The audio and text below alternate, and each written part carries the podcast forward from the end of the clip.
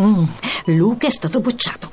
Su col morale. È successo anche a Leo. E sei così tranquilla? Certo, ho subito chiamato Grandi Scuole per recuperare due anni in uno. Grandi scuole? Non ci avevo pensato. Segui il consiglio. Chiama Grandi Scuole all'800 22 7700 o vai su grandiscuole.it.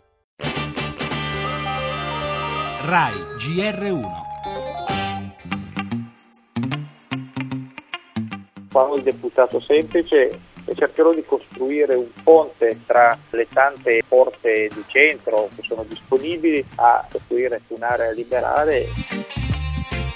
E si è dimesso, vuol dire che continua il mercato delle poltrone. Costa è un amico, Costa è un liberale, non posso far altro che apprezzare il livello di attrazione di Forza Italia. Stanno tornando e questo non può che essere un fatto positivo.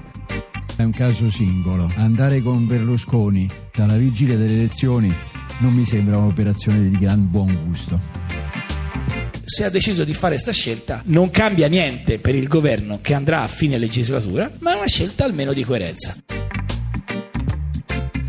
La rinuncia al ruolo per tenersi il pensiero del deputato semplice Enrico Costa, già ministro per gli affari regionali, anima il dibattito politico a pochi mesi dalle elezioni. Tra le critiche di Alternativa Popolare e 5 Stelle con Cicchito Di Maio, la soddisfazione di Forza Italia con Brunetta e la posizione del PD con Renzi.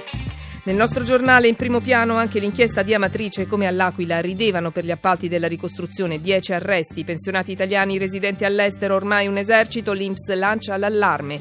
La lezione di Borsellino 25 anni dopo la strage, la figlia Fiammetta, un'inchiesta piena di menzogne, patente a rischio arriva alla stangata per chi telefona guidando, i 70 anni di Carlos Santana che pubblica un nuovo album, nello sport Tour de France, oggi sulle Alpi l'ultima chance per Fabio Aru.